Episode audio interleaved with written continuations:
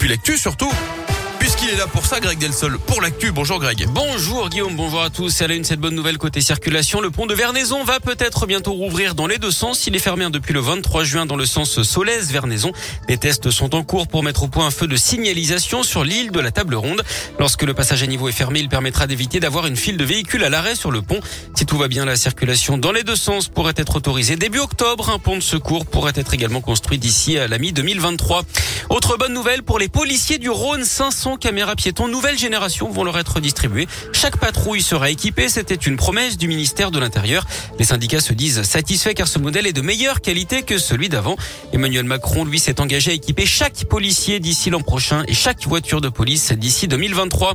Un coup de pouce également pour les agents de la ville de Lyon avec des hausses de salaire, une enveloppe de 6 millions 600 000 euros au total.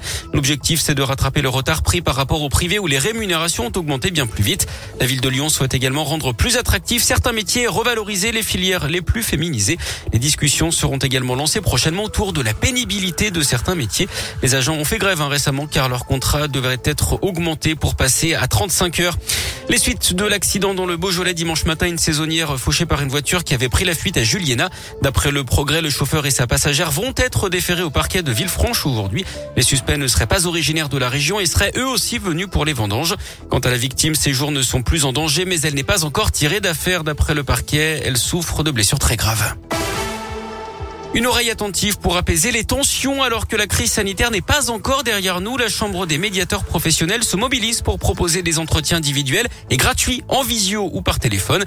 En cas de problème de dispute, voire de rupture, aussi bien dans le cadre familial que professionnel, les médiateurs, qui sont aussi avocats pour certains, donnent des conseils pour désamorcer la crise. Habituée à travailler avec la justice, parfois en entreprise, Elisabeth Bertrand est médiateur professionnel en région lyonnaise.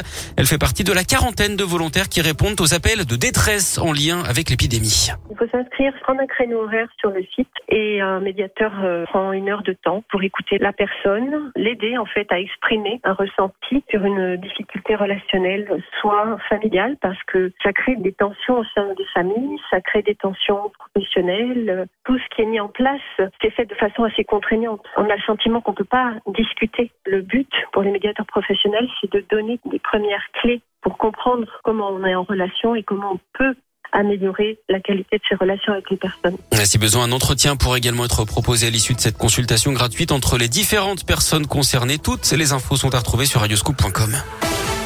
Du sport du foot et les éliminatoires au mondial féminin. Les Françaises jouent en Slovénie ce soir à 21h. Et puis en tennis, les semaines se suivent et se ressemblent. Malheureusement pour Caroline Garcia, la lyonnaise 60e mondiale a été sortie au premier tour du tournoi d'Ostrava en ah. République tchèque hier.